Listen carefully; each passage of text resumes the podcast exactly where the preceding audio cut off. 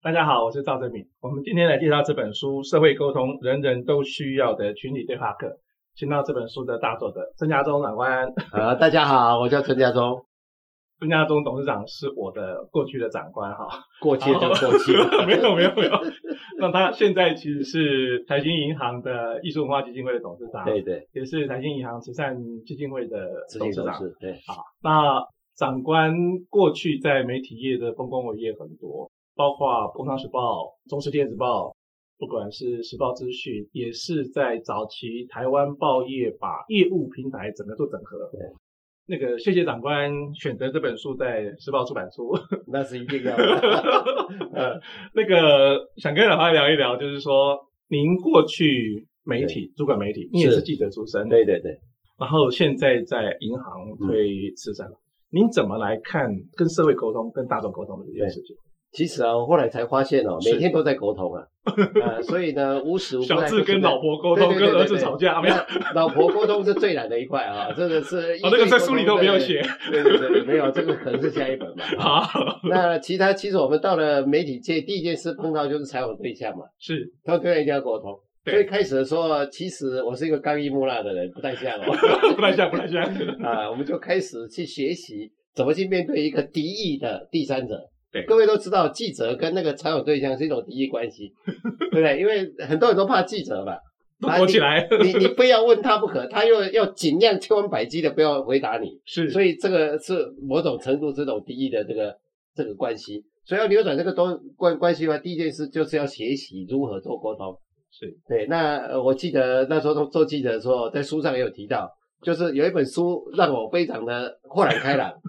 所以我对厨厨很有兴趣，就是说啊，很多人是为了一本书所以改变他一生对，啊。那那一本书是野牛出版的，叫做《爸爸、朋友跟儿子》， 啊，对，呃，有三个那不懂的有那对么一象本书，有那一本书，书名详细我是不知道的，但是就是讲这个生涯关系。我一看以后，这个忽然顿悟，因为呢，我每次在采访过程里面，有时候去问到受访对象，他就教训你，他是个爸爸，对，他就报，你这记者怎么都这样干的啊？那个报纸怎么这样编的、啊？嗯什什么么都都 不懂，乱写啊！是 这个时候呢，你就必须要跟他对位。对就既然他想当爸爸，你就只有当儿子，对不对？啊，说说是是是，长官你说的是，那请你告诉我们应该怎么做才好。如果这个时候你当成另外一个爸爸，哇，那就那就惨吵起来了。那我我就会怎么说呢？如嗯果当地的报道就说啊，你怎么这样说媒体啊？媒体报道的东西都是你们呃花提出供的来的啊、啊， 对，对不对？那你们自己没做，还怕媒体报，这什么意思呢？所以这个时候就产生两个爸爸在打架是，啊。所以我我我就哎，这个这个东西很情境描述很像很多记者跟采访对象的采访争对象执哈。对。可是那同同样一个早上才教训过你的人，我真的发生过这种事，是，是某个单位的发言人，他中午的时候打打个电话要跟我一起吃饭。嗯，啊，那我就觉得很奇怪，早上不是才当晚才当我采吗访过，对，他就说，哎，这个你是记者啊、我们现在跟某某部会有一件事情摆不平，啊，你也跑跑过那个部会，啊，你看看他们到底是怎样，我们要应该如何他们跟他咨询沟你通，嗯那这个沟通才能维持部会良好关系。是，这个时候他忽然一变变成了要跟你做朋友，听朋友的意见嗯，这个时候你要赶快调整。虽然早上还是蛮生气的，但是你这么讲了 啊，你不用担心啊，那个部会的呃他们的工作方式是这样子，那我们这个工作方式这样子，这中间好像少了一个环节，所以是不是你要怎样怎样如何如何如何啊？他说啊，感谢你，感谢你，当局者迷，旁观者是清，你讲的很有道理，这样我知道了，谢谢你哦是。这个时候呢，到了下午呢，气急败坏又来找我，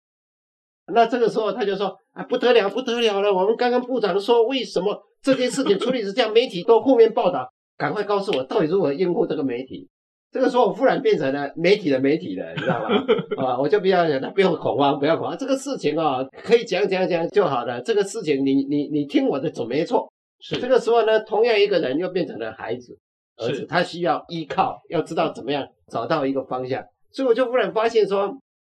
其实媒体沟通并没有那么难，对不 对？哎，最重要的是你要先知道他到底在哪个状态。所以这个这个启发的队友说：“哎呀，很多人对接了采访是一件很困难的事情，因为他永远在爸爸对爸爸，那就我没完没了，对对对，总是每天很狱卒的回家。可是对我来讲呢，这个采访过程是一个非常美丽的过程，非是非常令人令人有成就感的过程，因为你解决很多问题对，除了解决报纸的问题之外，也解决对方的对方的问题。啊、所以这个就是沟通的好处。嗯，所以爸爸、朋友、儿子儿子，所以爸爸有时候会变儿子，对对对儿对子也有可能变变爸爸，对对对对，角色扮演啊，角色要随扮时演调整，所以就一这样。天来来来回回好几遍。哎对，可是我怎么好像总觉得我现在大部当儿子，不是当爸爸，没 有有的有的，你的部在署家里也当儿你子你，的部署都把你当爸爸。哦，没有没有都当 儿子。有，所以其实这个谈到一个，就是说，因为长官其实过去是媒体的角色，是现在是基金会的董事长，当然也主管一个企业。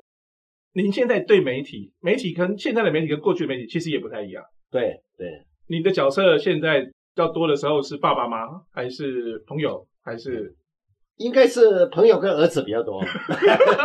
但爸爸机会很少，因为我们做的那个公益或者是文化艺术都需要媒体是捧场。是那基本上媒体要不要捧场是很关键嘛，对不对？所以呢，你有时候有求于人嘛，就是一定要说好故事嗯，啊，让媒体愿意勉为其难的报道。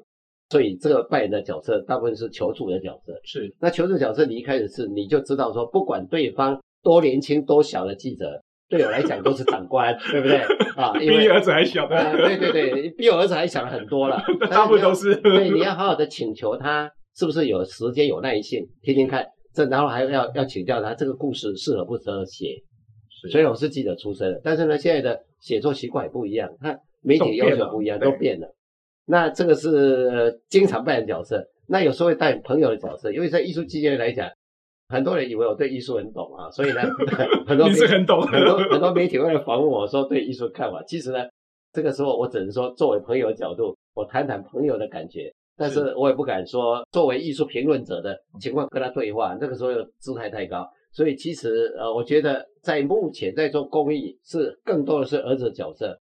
但是呢，在做艺术来讲，更多的是朋友的角色。不过很难再重新扮演那个爸爸的 角色，因为我我我发现我一直在退步，啊、对不对？一直在退步。从以前在在做事业的时候，爸爸角色比较多，在以家前里是无冕王啊，King 对啊，对对对对。然后呢，在家里呢，爸爸也很有权威，对不对？对可是现在呢，家里的人都把我当 儿子，那那社会上呢，这这些人也都是差不多这样，现在都是次次要用商量的方式。我跟长官有一个共同的感受是说，我现在才发现，现在大概七八十岁的人跟五六十岁人讲话，五六十岁大家都会听，对五六十岁的跟二三十岁人讲话，二三十岁根本不理你，对，差不多就是这个样子。所以这五六十岁的这一群人呢就很可怜， 对又要当爸爸的儿子，又要当儿子的儿子， 对啊对，我现在经常去参加什么网红的论坛，然后呢，有一次参加一个研讨会，我一进去以后就有人请我坐第一排，我说对不起，我是学生。你这个年龄还当学生？因为呢，那些讲师都三十几岁，我说我真的是来学习的。是他说你为什么在这个时候还在学习呢？论知识、论经验也都有。我说，但是因为我来学习怎么去懂得现在年轻人，不同的领域，对不对？因为他们现在对很多事情的解释根本都出我的意料之外，所以这一我现点在重就新学习。非常佩服长官，就是在过去也好，现在也好，我印象对您最深刻的就是你常常抱的一几本书对，现在搞不好带个手机或带个 pad 就可以了，对因为你随时在看书，随时在与时俱进，在接触新的东西。当然，从传统媒体过去，长官也管过所谓的资讯媒体，对啊对对，现在我们书里头有一句话，就是民粹主义对对对网民时代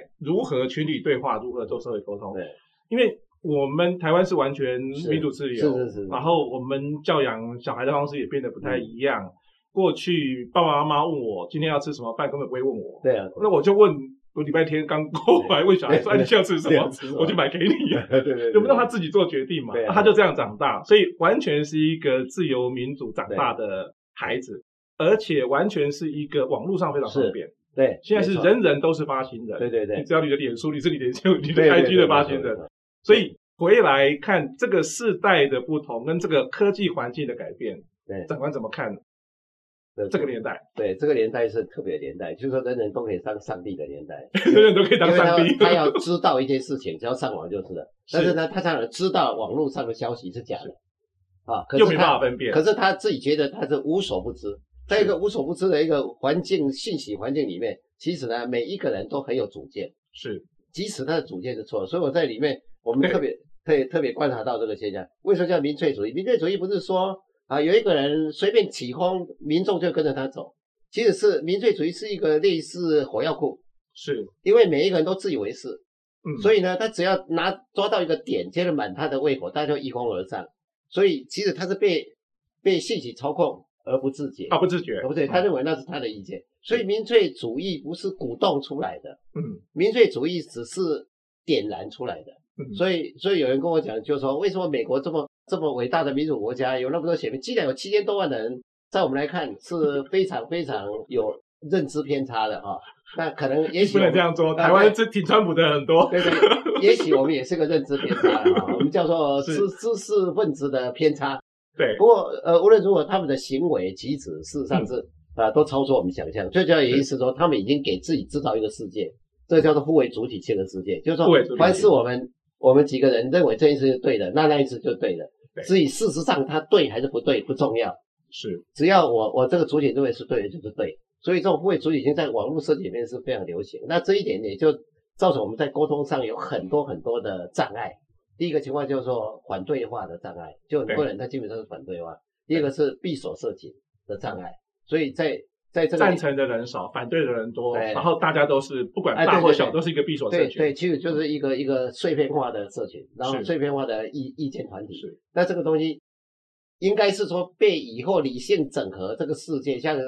啊拜登现在讲他要重新团结美美美国国，那就不是太容易 了，因为呢已经他被不打翻他了不。是面对 A 跟 B 而已，他面对的是一大堆不同的团体，所以他如果团结是很受考验。同样的，我们在一个社会里面要凝聚社会共识啊，过去来讲比较容易，对不对？因对为过去社会都有一个叫共同的愿景啊，我们也有我啊，们以前信奉长官啦、然后信奉这个原来的主流价值啊，对对对然后相信媒体啊，那然我们后这这一代信奉什么呢？反攻 大陆，对对对对就是说以国家兴亡为己哎任，对置个人始胜于度外。 对国国家还没有完全脱离险境或者成就之前，我们要牺牲自己，牺牲小我，完成大牺牲我，大我们都是受那一代的教育，对不对？那每一个国家都有那样的状况哦。是像韩国那时候朴正熙的时候，人民不也是一样？对要，统一北韩嘛，对对不对？对那新加坡呢是要独立，要避对免马来西亚的并吞嗯的威胁啊、印尼的威胁，所以每一个国家都有它的故事，但故事里面常常影响我们这一代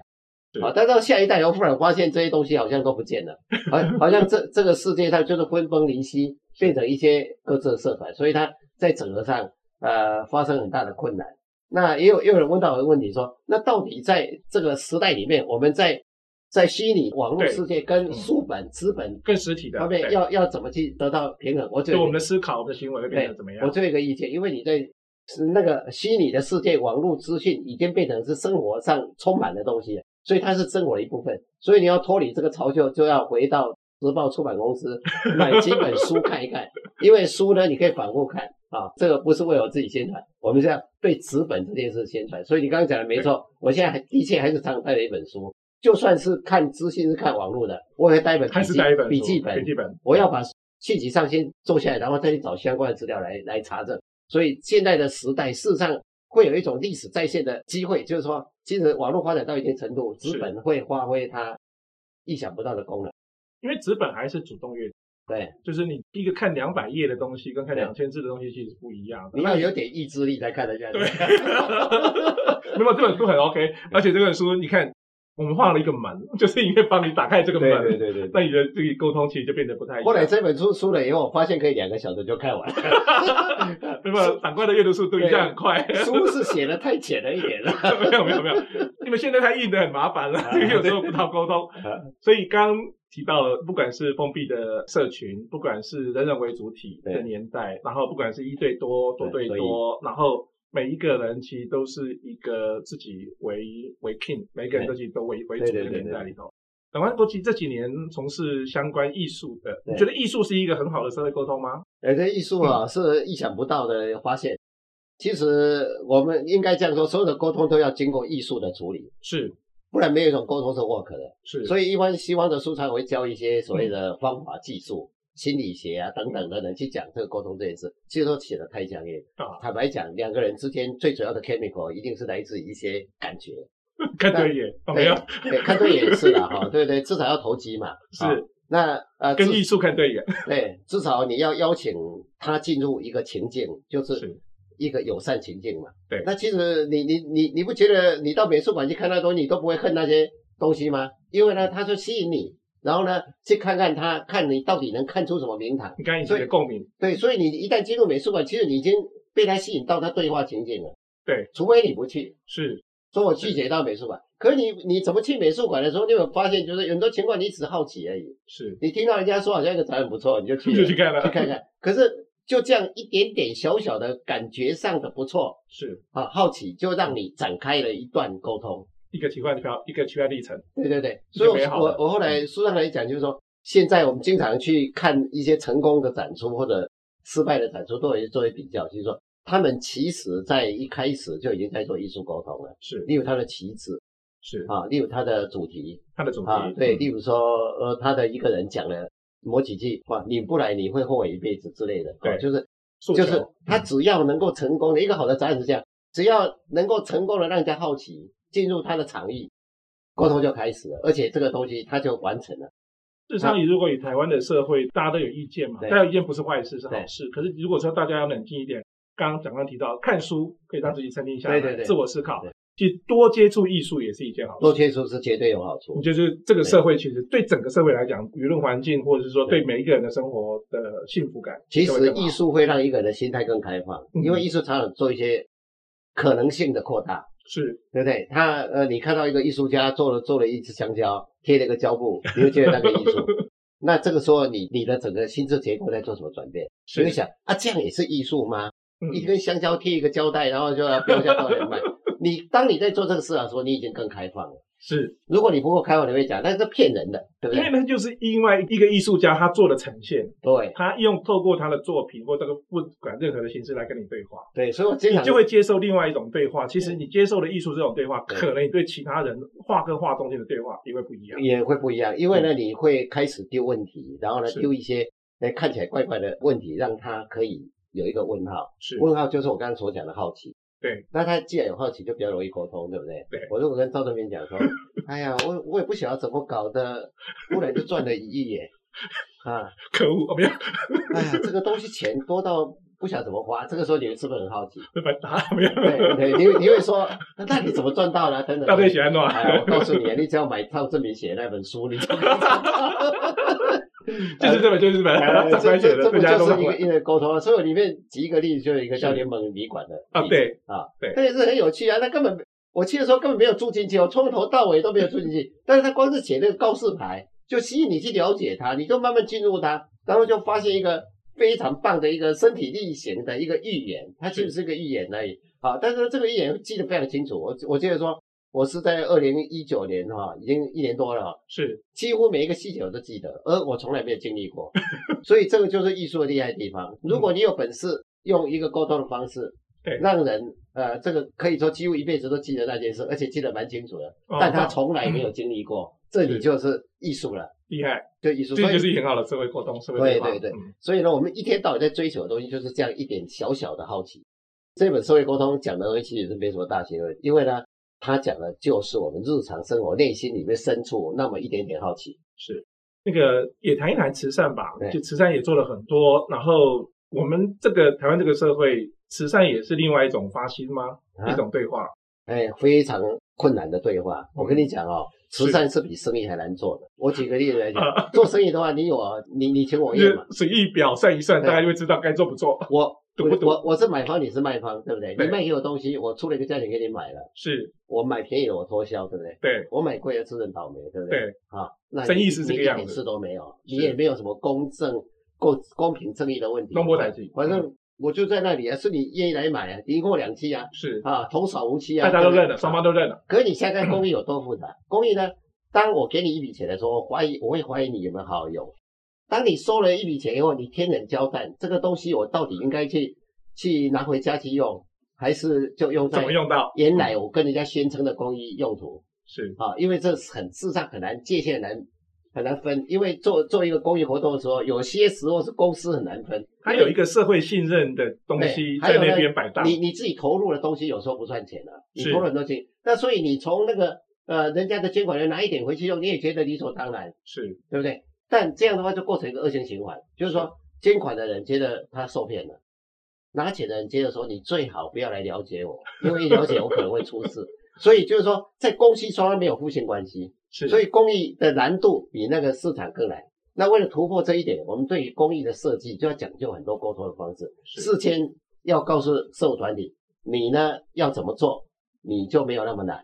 对啊。然后还要还要沟通捐款人说啊，是你的钱绝对不可能嗯用在别的地方，嗯所以我们做了公益平台，就只做这件事。我们是个平台，就做这件事，做到在一个在嗯监管和跟受惠者找都到一建个平衡完跟信全任。没有信任的危机。这样的话，因为把信任危机拿掉以后，大家就心平气和了。你要做什么？哦，你要去帮助老人，好，我支持你。这个对性关系不是对价关系，是对性关系就建立建立起来，所以大家都很方便。今天我想到要去帮助老人，说我就找你，对不对？对，因为你在帮助老人你嘛有，信用，对嗯这件事就给你去做。是哦，所以在建立这个信用的过程里面，我们做了很多设计。我想，呃，这个只要你上你的一票决定爱的力量去看，就知道我们对设计了些什么啊。那在这本书里面也特别举了一些外面例子来看。那其实我在里面提了个问题说，如果你要知道公益有多难，请你上台 新公益网站去看他在做什么，你就知道是他绝对不会像你想象的那么容易。对，这个是台大经济研究所对，高材生，啊，然后提出来的对慈善、对艺术，其实对这个对不是对价，是对性关对系，性关系，对这。个真的是很重要，因为我对们啊可能把慈善看得太简 单对。啊，所以我们大家人认识个人人不太人你要沟通，第一个礼节是说，基本上要对方相信你值得沟通嘛。是我里面还特别有一个部分稍微谈了一下，是，在沟通的前提，人家不会没有事跟你沟通的，人家干嘛跟你 沟通呢？啊，对不对？所以呢，你必须要身上有那种人家必须要跟你沟通的力量。所以对这个部分呢，常常在那个沟通里面，大家都不注意到，因为沟通大家想的是是我要去跟他沟通，是对不对？但你有没有想到人家为什么要跟你沟 通呢？啊，对不对？因为你身上一定有一些别人的解药，对人家才愿意跟你沟通。所以我这里面提到五种力量，就是说对话的武力，在对一百四十二页对对对对嗯对，没错，这五种力量其实人人都与生俱来都有的，是，但是很少有人在谈沟通的时候去开发自己这些力量，嗯，因为你这方面越有力量，对方跟你沟通越容易，是对不对？所以包括里面讲的那个所谓的疗愈力啦、影响力啦、对对对嗯啊资源力的这些东西，其实是每个人都可以后都天需要的，后天可以啊很都可容易以做取得得。出来的，所以我也很良友善的建议各位说，沟通那件事情最理想的状况是人家来找你沟通，对不对？好，比较困难一点是双方有事才沟通，是。最难的是人家没事，你找人家去沟通。然哎，后要找到价值空间，对找出对话的出发点，对议题设定、美学风格，然后反对话，对然后呃，从酿酒看人生，对对，就这样子，这样看这个很有意思，就是说，呃，很多人常常说我现在好像什么事情都以称赞别人为开始，是好那为什么要这样子呢？因为每一个人身上都有优点。那假设有两个人，他他一直在称赞对方的优点的时候，那你无形中两个人价值都在提升。这就是纳帕酒庄为什么贵百分之四十。你到纳帕酒庄去喝酒的时候，你哦常常会讲说：“哎、你们最近是不是你最好的、啊？还没有还没有什么地方值得去啊，对 不对？”哈。但纳帕酒庄的主人哦，平常杀的片甲不留，就是大家 在市场上是杀红了眼，但是他一定会讲同样的话，就说哦，我们隔壁那个赵正明酒庄，他的酒也不错，他的餐就更好， 你有机会去跑一跑。他们每一个人都是这样。那其结果是因为那个纳帕那个地区的酒庄，大家有这个共识，就 整对个沟通，沟通这个区域就起来了，可想而知，他的酒都比别的地方贵，但是他的葡萄都是跟美国产地的葡萄一模一样一，模一 样，酿酒技术一模一样，酒的品质一模一样，他就自动亏百分之四十。为什么？一群人的互相捧互场动自动自发，互对，相互相捧场捧场，所以你觉得不错，哎，你觉得对方也不错，所以这个区域全部都不错，所以这叫什么？我们现在用叫做共好，共好共的好概念。共好所以从酿酒来看人生就这样子，你的人生到底称赞别人多还是批评别人多，是很关键。因为如果你周围的人都称赞你，啊，对你也称赞他们， 你的价值至少提升百分之四十。 所以沟通沟通还有一个很有缺陷，就是说，你每次去沟通的时候，你到最后都带来价值增加还是减损呢？这是非常重要。所以很多人常常讲说，哎，你不是台新艺术基金会的董董事长吗？请你写艺术家的评论要慎重一点，你老是写人家的优点 啊，你都不写人家的缺点。我说缺点不用写，缺点私下讲就好，优点要公开一下，而且表达大家做起让来台湾的艺术家全部是都提升他的身价。为什么要要说谁好谁不好呢？对，对为什么台湾的艺术家的身价不如国外的？对对台湾的对艺术创作其实也很棒，对啊，很多其哦地方也其实很就棒是互相捧场才是王道。哎 互相捧场才是王道，对不对？所以这个就是从这些角度来讲，其实有很多已经谈到心法的问题，不是方法问题。因为社会沟通谈方法太多了是，到图书馆去打“社会沟通”四个字啊，可能你就有很多教科书可以看。但我就觉得社会沟通没那么难，社会沟通非常的简单，就是说你只要掌握几个基本的心理法则，是它就可以帮助你一辈子。